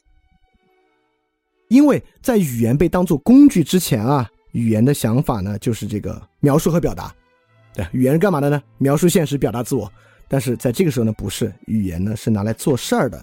因此，语言呢从镜子比喻转向了工具比喻。转向工具比喻呢，如果你听过海德格尔啊，你就应该想到海德格尔对于人使用榔头的问题。所以在海德格尔那里描述人使用榔头的上手状态、在手状态的时候呢，那个榔头就可以变为语言。那你再联想海德格尔说语言是存在的家，好，你就明白了这是啥意思啊？就是语言的工具论。对维特根斯坦在十一集有一句话，他说了好多工具啊，什么锤子、钳子，他就说，正如这些工具的功能各不一样，词的功能也各不一样。他说，不过两者还是有一些相似之处。所以两者有什么相似之处呢？我起码想到两个。第一，语言像这些工具一样啊，它们要彼此配合才能起作用。所以词汇的工具呢，也必须彼此配合才能起作用，而不是单独一个词起作用。这个话其实很重要啊，因为其实索绪尔区分了语言和言语。就语言呢，就是我们研究这个 language；言语呢，就是我们平时说的话。也就是说，在我们平时说话的时候啊。这些话必须词汇和词汇配合才能起作用，也就是说，语言学的研究对象啊，这本书的研究对象呢是概念，但我们平时说话的对象呢是句子啊，就这么个意思。第二个呢，就是每个概念都没有自己的目的，都是服务于使用者的目的，就像工具一样啊，它本身钳子本身什么都不代表啊，钳子本身呢并没有钳子的目的，那取决你要干嘛。钳子就能在各个地方充当它的目的使用，语言也是一样的。所以说，你看，就在这里啊，我们要慢慢从中读出来，语言从反应论转向实践论，转向工具论的这个感觉啊，这个呢是哲学研究这本书一个特别重要的主题。当然啊，现在什么叫语言的实践论和工具论，你还糊涂着呢。没事这个我们慢慢往下来。就语言的反应论，我们肯定都很明白啊，就是语言反映现实，描述一个真命题啊啥的。啥叫语言的实践论和工具论？我慢慢来。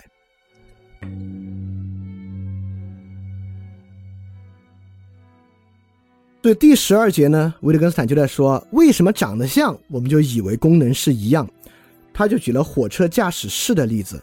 因为火车驾驶室呢有很多阀门，因为都要用手来操作嘛，所以长得都差不多，但操作方式呢都不一样。人其实也一样。我们为什么这些词儿长得很像呢？因为这些词儿我们都要说出来。它其实就像火车操纵杆受到手的限制一样，语言中的词呢受到发声器官的限制和塑造，所以彼此呢都长得挺像，因而掩盖了背后的不同。我直接举个例子啊，比如说回到。和回来这两个词都是两个字儿构成，还都有回，超级一样，对吧？但其实我们知道，一个是及物动词，一个是不及物动词，它的用法完全不一样。你说回来呢，可以说啊，他回来了；但回到，你说他回到了，就没有意义。你必须说回到哪儿了？他回到家了，他回到办公室了，等等等等的。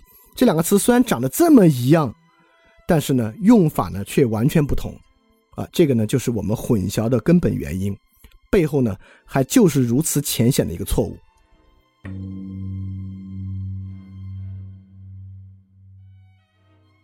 第十三节、第十四节呢，维特根斯坦说了一个很有意思的东西，也就是说，我们现在在说啊，语言的工具论，我们为什么会陷入这个问题呢？一方面是词儿长得像，第二方面是什么？第二方面是我们特别会造句。就我们说语言中的每个词都标识一样东西，我们特别以为这话说的特好，但实际上这话没意义。比如说啊，刚才我们说了一系列词，对吧？我们说苹果指一种叫苹果的水果，跑动指一种叫跑动的动作，回到指一种到达最初位置的动作。那回来也是一样，回来指一种到达最初位置的动作。你可能听到这儿都觉得不说的挺好的吗？这语言指物论其实也能解释这些词啊，为什么说语言指物论不对呢？那你看我们到一些介词啊，和指一种和的关系，或指一种或的关系，从指一种从的方向，就这些词儿就就这些话就没有意义了，对吧？你可以造这样的词儿，你可以造 x 指一种 x 的阿尔法。好像啊，只要套到这个句子里呢，就证明了指物关系。我们生活中有多少论理是靠套到这个句式里面完成的？这就有多容易犯这种浅显的错误。我们总认为套进这种句式，举几个例子呢，一个论理就完成了。实际上，维特根斯坦就说啊，你可以这么说，语言中的每个词都标志一个东西，但它实际上。你一旦用到别的句子里啊，他什么都没说出来，他基本上没有给这个概念增添任何别的东西，他没有指向任何一个意义。在介词这个地方，你也会发现，他甚至没有指向任何对象。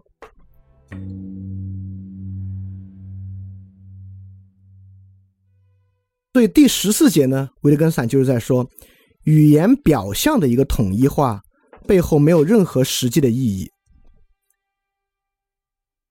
他的例子举的就很好了，他说工具都是改变东西的，锤子改变钉子的位置，锯子改变木板的形状。然后他说我们也可以造句啊，尺子，尺子改变我们对事物长度的知识，胶锅改变胶的温度，对吧？你造句呢都能够套进这个什么改变了什么什么这个句子里面去。但维特根斯坦就说，这种表达倒是统一了，但是能获得什么呢？啊，这就是我们今天这种造句论理法。我举的例子呢，就是技术决定论。比如说，我们说技术决定沟通，没有通信技术，人与人的联系就不会像现在一样计时。技术决定电影，没有录音和彩色，电影的表现力就会不像现在一样高。技术决定经济，没有高速物流信息沟通，经济的效率就不会这么快。也就是说，没有 X 技术。Y 状态就不怎么怎么着，这个呢呢就出现在我们几乎所有技术决定论啊、物质决定论都会这么说，但这三句话其实明显不同，对吧？就是技术在这里面的作用方式和最后那个 Y 状态啊，实际上根本就不是一回事儿。你把它套到这三个话的句式里面呢，看上去啊，用同样的逻辑在表示一样的意思，但实际上呢，完全不是。你看，这里面的根本呢，还是语言反应论。当语言反映现实，因为有现实，就是笛卡尔那个完备性，你记记不记得？因为现实广言世界存在完备性，因此精神世界可以发现这样的完备性。我们在这么造句的时候，还是在想，因为现实世界具有这样同样的结构，技术作用于现实世界有一样的结构。所以造句能造成一样的，所以这同样结构的句式反映了现实世界中同样的逻辑，这是标标准准的指物论，对吧？但维特根斯坦现在告诉你，在十四节告诉你，他之所以能造出一样的句子，跟现实指物没有关系，就是绕进了语言自己的结构而已。因为语言自己有这样的结构，所以你一定能把句子造的一样。它跟表达现实生活中某种关系没有任何意义，也并不代表如此。好，所以说第三部分呢，十一十一节到十四节啊，就说明了为什么我们会陷入指物赋予概念意义的问题呢？因为这些词儿长得太像了，因为受我们发声器官的限制啊，这些词呢都长得很像，所以我们误以为。词跟词之间有一样的结构，只要造出同样的句式，同样的句式背后就代表了同样的逻辑。这个想法是非常肤浅而错误的。而就是这么肤浅、这么明确的问题呢，实际上啊，基本上主宰着很多时候我们的论理过程，对吧？好，本来今天我们讲二十三节啊，因为我知道今天由于前面的铺垫，我们肯定讲不到二十三节啊，再加上中间出了一个刚才那个这个转播小事故啊。Anyway，那我们今天讲的部分就到这儿，呃，我不知道会不会太多啊，我们之后要慢慢调试。那现在呢，如果大家有问题呢，就可以问了。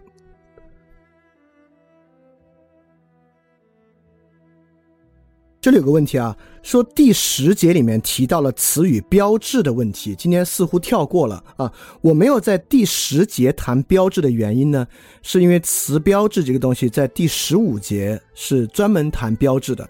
所以说词标志这个地方特别重要啊，所以我就放到十五节里面去说词标志的问题了。单位说一下，就为什么这个剧读我不是把它每一句这么说呢？因为就比如说，如果我真是每一句说，第一啊，里面好多句子你就单看那一句有啥意思吧？我觉得好像也还好。就比如说这里说，奥古斯丁没有谈到各类词之间的区别。就是他这里说，呃，就是名词用这个植物比较好理解啊，动词属性啊，再是介词呢，好像没那么好理解。我就觉得这段好像我也不用多说，因为这段其实大家明白啥意思。所以我基本上呢是以节为单位来讲。那节为单位呢，有些节比较长，你就会觉得怎么这一节就讲这两句呢？那有些节比较短，你就觉得哦，好，好像这一节意思比较完整覆盖。因为我还是比较在意。能够把它串联成一个完整的意思啊，而而而不是要把每一节的所有细节全部翻出来，因为维特根斯坦这个写法确实里面可以蕴含各种不同的解读，蕴含各种不同的意味在其中啊，所以说呢，我觉得呃能把它串联到一起，可能重要过把每句话里面的所有含义都尽可能的挖掘，这个可能也不是我们这个篇幅可以做到的啊，也对于大家整体串联理解，我觉得那种也不是特别有帮助。包括中间有个地方我提到，可能有取有舍，有的地方呢在之后讲，也不在每一节都把它深挖，可能就是这么一个意思。你看这里有一个问题啊，说这种造句解释法表象的统一导向意义统一，不是语言使用掩盖下的逻辑问题吗？就是如果我们还认为这一个句法的。它的意义是被它的逻辑所保证的，而语言表象呢掩盖了背后的逻辑问题。那其实呢，就是我们认为这还是在遵照维特根斯坦早期的想法，认为一个句子它的根本意义在于句子本身和逻辑的程度。实际上呢，很多语言游戏呢也不是靠逻辑保证的。所以说，这你看，这是我们今天的思维定式。其实你要让它靠逻辑保证吧，你两绕三绕还是能绕回这个就是指物关系里边来。所以说这个造句解释法啊，我认为不是掩盖的逻辑问题，是掩盖着我们的理解问题。就我们认为长得像的东西是一个东是一个意思，就人人就是这么傻，你可以说是傻，可以说是懒惰啊，什么都行。就是长得像的东西啊，它就有一种那种 power。你认为它就有某种内部的同构性啊？这个呢，其实你要往深了说，你可以用那个图像魔化逻辑，呃，魔化形式和逻辑形式来看，符合一样魔化形式的东西啊，我们就觉得它有某种很强的关联性啊。这个也是人思维的一种状态。这有个蛮有意思的问题啊，他说语言游戏。并不能很好的翻译德语的原文，我们现在是否可以另造一个更好的中文词汇去涵盖呢？这里面实际的挑战是啥？哎，这说的好，实际的挑战就在于啊，刚才我们已经看到了，语言跟工具的相似之处在于，语言本身需要跟其他词汇配合才能发挥作用，所以说。中文里面没有一个既包含戏剧也包含游戏等等意涵的词汇，因为中文构词法不是这个词根拼贴的，所以这个时候我们就发明一个完全的词汇。我们说啊，这个词汇叫俄拉巴。我们维特根斯坦的理论叫语言俄拉巴。什么是俄拉巴呢？俄拉巴就是游戏加戏剧加规则属性，你把它变成一句话。那你为什么不不直接把那一句话写在这儿呢？你写你写那个俄拉巴干嘛？对吧？对，问题就在这儿。你另造一个中文词，你不去描述它的话，它也没啥意思。你要描述它呢，你就直接写在那语言游戏游戏后面，你就不完了吗？就像刚才们，就像刚才们解释，这里的游戏啊，不光指中文意思的游戏，它还包含啥啥啥意思，不就完了吗？以后用到这个词，还比其他人直接看一个语言俄拉巴可能要稍微好一点呢。这里有个问题啊，说如果语言没有意义，那么我们用语言来讨论语言的意义，是否就没有意义呢？呢？不是的。第一啊，语言不是说任何情况之下都没有意义。有些语言游戏并不依赖于意义，有些语言游戏呢依赖意义。我们恰恰更要像维特根斯坦一样啊，发现语言背后的生活形式和语言游戏本身探讨意义。而不仅仅像现在在网上很多时候讨论一样，用定义、用指物关系、用造句去探讨意义。我认为这个时候呢，我们才正站在更高的视角之上，在看一个语言的意义的问题。啊，这里有个问题说，第十一节里面说啊，因为这些词汇有着千篇一律的外貌，因此他们的用法没有清晰呈现在我们的面前。特别当我们从事哲学研究的时候，这个用法指的是语言作为工具有多种形式，含义丰富，因此无法在解释上的全部举例吗？不是啊，你可以把这里用法就想成及物动词和不及物动词无法从外形上体现，而只能从你看我们有没有一种方法，我们说一个规律。来说明，凡是这样的词都是及物动词，凡是那样子的词都是不及物动词，不能对吧？这就是一个规范，我们约定了，你说回到后面就得跟地方，等等。因此呢，这里面没什么逻辑，而是一种规定，一种习惯。很多时候语言里面都是这种规定和习惯，而不是一个逻辑。这让我想到网易上有一个人名字我忘了，他老说什么逻辑英语，用学习数学公式的方式学英语，我我一点都不相信有这样东西的存在。因此，当我们说语言用法的时候呢，并没有要做一座全集的解释，这里面就是在说具体的各式各样不同的用法而已。你看这有个问题，我觉得比较能够体现出一种普遍心态啊。这里说。OK，我理解了语言不只是指物意义的啊，语言也成了自由的工具。但是我们既不能通过理解这一事物就获得自由，也无法想到怎么用语言来解决人们今天普遍不自由的问题。就语言到底怎么影响今天人的自由呢？我觉得很可能你读到这儿会产生这样的问题啊。所以我认为，我我在这里不做这个问题的回答，因为这个问题要回答起来写本书。但我想说。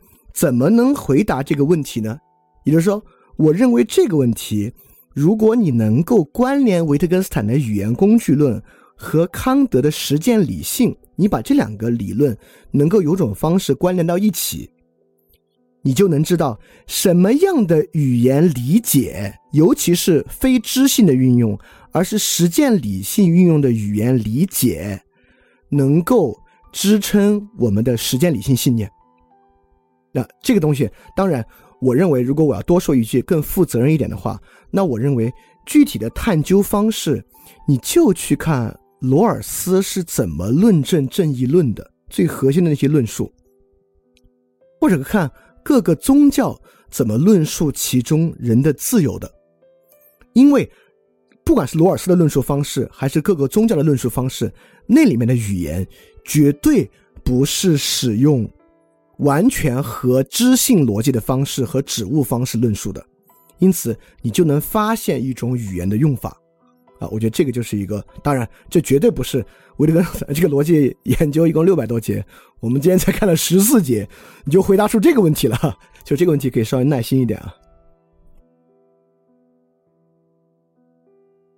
啊，这里面有个人有有有有个同学说啊，你你说你刚说不发明词，幽默这个词就是发明的啊。当然啊，我们知道，在白话文运动的过程之中，为了翻译西学的这个西方的学术著作和西方的语用啊，当时啊，白话文本身就发明了很多的词汇。我们也知道，这个韩国语的构成过程中啊，我们也当不是不是不是我们，当时韩国也发明了很多新的词汇。我这里绝对不是说我们没有能力发明词汇。但发明词汇呢？我们当时发明“幽默”这个词，我我不知道“幽默”这个词的发明啊。但比如说，当时白话文运动之中，对于经济啊，就接受合制汉语词汇，发明的一套新的汉语词汇，也不是单个引入的，是放在整个西方著作整体语用之中引入的啊。我实际上想说的是这个意思。因此，在翻译尤其维特根斯坦这种用日常语言撰写的哲学著作的时候，你冷不丁在中间发明出一个新词。这个东西呢，就没有前后的整体语境烘托它，它就会变得尤其奇怪。你还不如就把它翻成，我就觉得翻的挺好。你翻成语言游戏，然后再解释解释这个游戏啊，比汉语游戏多些意思，就挺好。好，没关系啊。我觉得，呃，如果说哲学研究是不破不立，那你听完一到二十三节呢，这最开始还是在破的阶段。因此，这个时候你觉得好吧？这个语言指物论我能理解，维特根斯坦说的有道理啊。没有了，那什么是什么？规范性在哪里？语言如何起作用哈？这个我们慢慢来啊。对，那你说，那我我要去听一个有水平用两个小时讲明白的，但我觉得能。你说我花两小时就把这个哲学研究就是主线给你理一下，但是就脱离那些例子，其实也没真的理解。所以我觉得大家稍微耐心一点啊，我们慢慢慢往后，很多问题就会水落石出。好，没问题啊，大家在这个群里可以继续讨论啊。那我们今天就先讲到这儿，我们下期节目再见。大家记得感谢相信。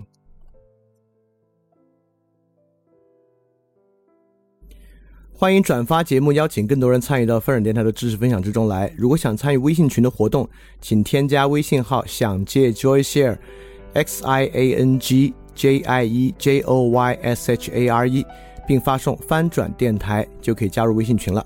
欢迎你来。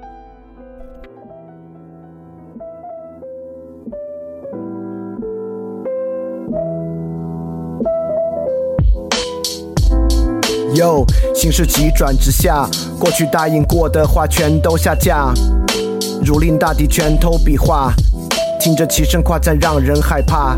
哟，过去发生根本没法总结，却因历史翻开新的系列。我觉得不像他们口里说的那个基业，这里玩的全是不伦不类。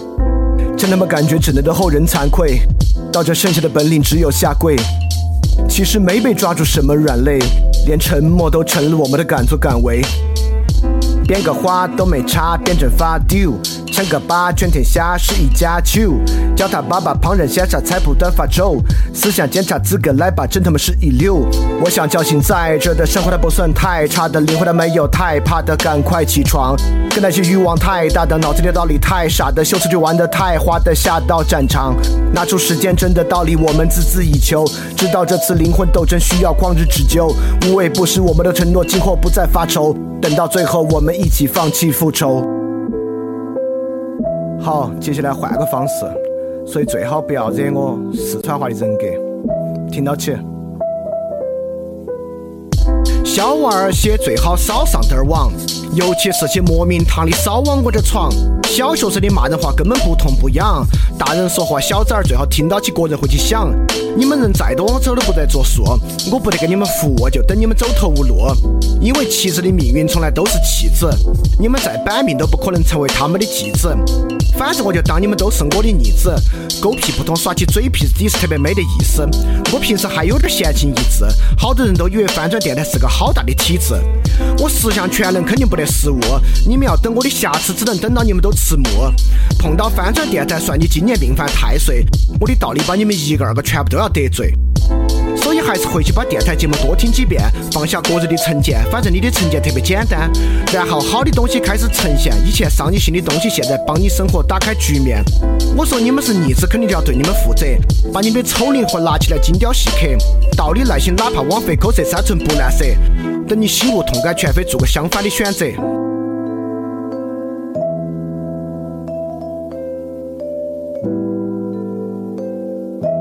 Check this。